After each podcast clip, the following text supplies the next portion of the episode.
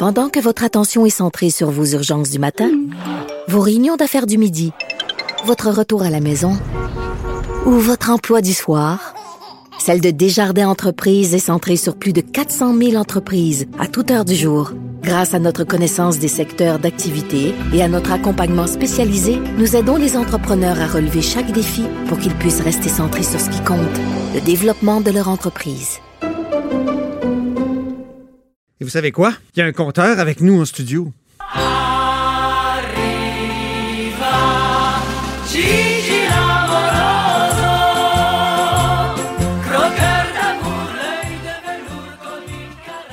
Bonjour Jean-François Gibault. Bonjour Antoine. Notre compteur est accessoirement directeur de la recherche à QMI. Croqueur de caisse aujourd'hui, parce qu'il y a eu une nomination quand même importante. Et là, on se questionne sur l'implication du premier ministre dans cette nomination-là. Tu es le premier à soulever la question. Ben, en fait, oui. D'abord, c'est une nomination très importante. Hein. Ça arrive, euh, la dernière fois, c'était en 2009. Ça fait, ça fait plus de dix ans. Et euh, j'ai été euh, surpris de la candeur du premier ministre lorsqu'il a carrément, il a carrément avoué avoir passé en entrevue trois candidats chez lui et après les avoir rencontrés, a choisi lui-même, dans le fond, le nouveau PDG de la Caisse de dépôt.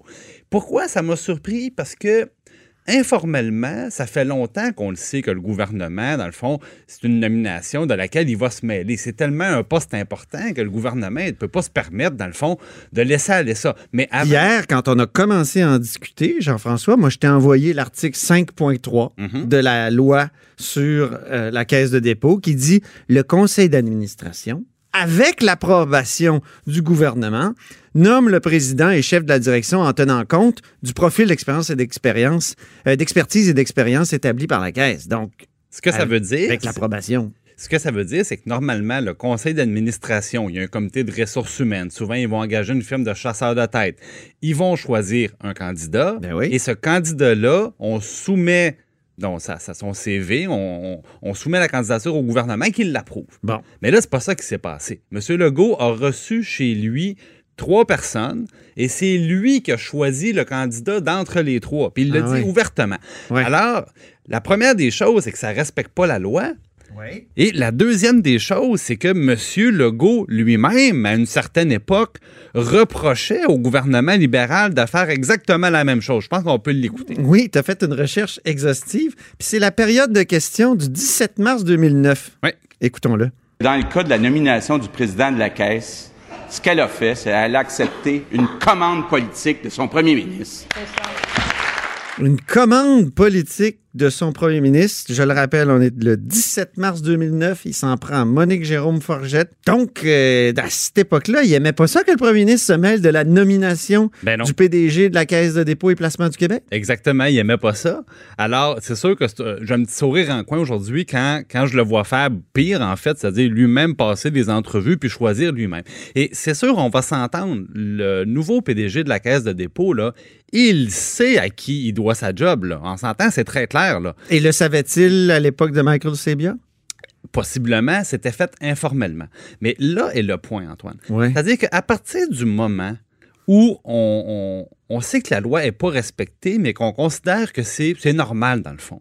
Ouais. Mais je pense qu'on est, on est dû pour reconsidérer cette loi-là, la réouvrir, traiter de ces enjeux-là, notamment de gouvernance, et de mettre des règles claires qui vont être respectées. Pourquoi? Parce que... Attends, attends, attends. Tu dis la loi n'est pas respectée, mais quand on dit avec l'approbation du gouvernement, oui, mais on invite le gouvernement à se mêler de le la nomination. Le gouvernement n'a pas approuvé un choix qui avait été fait par le conseil d'administration. Le gouvernement a choisi une personne. OK. C'est la nuance. Et là, je vais Même, je pense que le conseil d'administration avait proposé quelqu'un d'autre? Si j'ai entendu ça ce matin. Ben, il, y avait, il avait approuvé les trois noms, les trois personnes qui ont été rencontrées par le premier ministre. Mais je vais plus loin que ça. Ouais. Est-ce que maintenant que M. Legault s'est dit, moi, je me suis permis d'outrepasser la loi pour choisir moi-même le président de la Caisse, qu'est-ce qui nous dit qu'il ne va pas s'avancer encore plus puis commencer à se mêler de la gestion de la Caisse? C'est ça l'affaire. Puis là, le monde va dire, ben voyons, JF, t'exagères, tu vas trop loin. Oui, ah, ah oui, oui t'exagères, tu vas trop loin. Ben, comment ça se fait qu'en février 2018, M. Legault s'est rendu à la Pocatière voir les travailleurs de Bombardier? Et ces travailleurs-là venaient d'apprendre que le train du REM allait être construit en Inde. Et M. Legault est allé les voir dans leur usine et leur a dit Savez-vous quoi? Si je gagne la prochaine élection puis que c'est moi le premier ministre, là, je vais le réouvrir, le contrat du REM. Puis le train ne sera pas fait en Inde. Ben, est-ce qu'il va le faire? Oui. Parce que ça, c'est un exemple concret de ce que c'est se mettre les deux mains dans la gestion de la caisse de dépôt. Est-ce qu'il va le faire? On verra bien. Mais là, ce qu'on comprend, c'est qu'il n'y en a plus de cadre légal respecté dans le cas de la caisse de dépôt. Et c'est ça que je trouve fatigant. Et M. Legault lui-même, en 2004, j'étais assez à côté de lui, j'étais à ses côtés. Ben oui, tu étais son conseiller.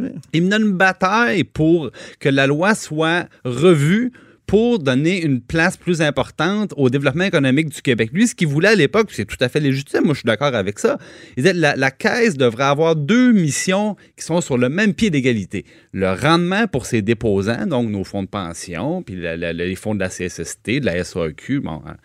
Et d'autre part, la contribution de la Caisse au développement économique du Québec, lui, il dit que ça devrait être deux missions égales. Alors que Jean Charest avait vraiment mis l'accent sur le rendement. Le rendement. Bon, alors, lui-même, M. Legault disait c'est à refaire. Donc, dans ce contexte-là, moi, je pense que M. Legault doit revoir, ouais. doit revoir la loi pour préciser comment il entend fonctionner avec la caisse de dépôt, puisqu'on se donne des règles qu'on va appliquer et respecter qui vont être connues de tous. Moi, ça me fait penser aux limites de vitesse. Hein, la limite de vitesse des autoroutes, c'est 100. Tout le monde sait que c'est pas la vraie limite, mais là, la vraie limite, c'est quoi? Pour certaines personnes, c'est 112, d'autres, c'est 115, d'autres, c'est 100. Il n'y en a pas de vraie limite. On est dans l'informel. Et moi, je trouve que c'est pas Parlant de limite de vitesse, euh, t'aimes ça, toi, le troisième lien, il paraît? Ben, c'est-à-dire lequel? Le nouveau? Ouais. Ben, le nouveau, moi, je le trouve plus intéressant, oui. que Ah oui? T'aimes ça, toi, des, des, des, des, des bouches de, de comment dire, des, des sorties de tunnels autoroutiers en pleine ville? L'autre bord de la ville. ça va. Saint-Roch, voyons donc. Ben, c'est l'autre côté de Saint-Roch. On est rendu Hey, quasiment non. au Costco. On Non, mais, est- mais moi, j'aime bien l'idée qu'on incite les gens, cette fois-ci, contrairement à la première fois. On dit, si vous laissez votre voiture sur la rive sud, vous débarquerez Ben oui. de l'autobus à pied. Faisons un Et- effort de plus Ah, ben ça, c'est ça, c'est toi. qui- et allons vers le métro. Antoine veut un Le mythe. tunnel. Ben oui, mais le tunnel serait moins- bien moins gros. T'imagines un tunnel avec trois voies, six- trois voies de chaque bord. Donc, Ben- six voies. Un- alors, comparativement à un petit tunnel pour un, un métro euh, qui nous amène pas euh, à, à 20 km, là, juste, Ben- juste à 6-7 km. En tout Il cas. y a une chose qui est sûre. On est en train d'opérer un retournement dans ce dossier-là du côté du gouvernement. On Ouais. vient d'enterrer le troisième lien à l'Est, alors qu'on nous a juré que ça n'arriverait pas. Mais là, est-ce que c'est juste Ça, une, une idée, étape, ouais. une étape d'un gros flip-flop ou si vraiment on est devant le vrai projet? Volte-face, Jean-François. Volte-face? Oui. Mais Moi, c'est ça la question que je me pose. Ouais, on a commencé à tourner, là, mais là, on va tourner jusqu'où? Encore un effort, moi, je dis au gouvernement. Encore un petit effort. Allons, allons vers le métro. Puis on sait toujours pas comment ça coûte en passant. Bah, c'est ça qui est. Je pense que ça, c'est clé.